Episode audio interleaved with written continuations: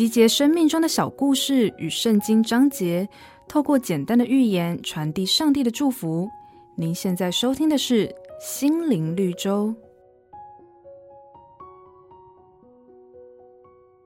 中国古代有个叫王戎的人，自小聪明善观察。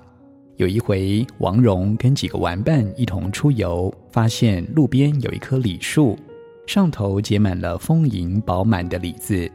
其他的同伴看见了，争先恐后地爬到树上，想要摘下果实。只有王戎站在原地不为所动。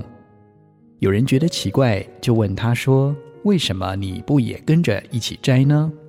王戎却说：“这棵树就长在路旁，树上却还留有这么多的果子，可见它们并不好吃。”众人听了，摘下李子咬了一口。果真又苦又涩，不得不佩服王戎的智慧。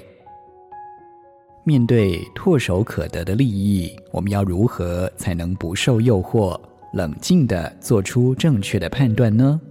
圣经上说：“神明白智慧的道路，晓得智慧的所在。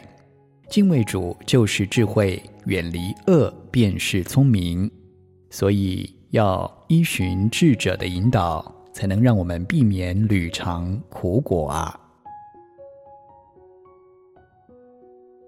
本节目由好家庭联播网、台北 Bravo FM 九一点三、台中古典音乐台 FM 九七点七制作播出。瑞源银楼与您共享丰富心灵的全员之旅。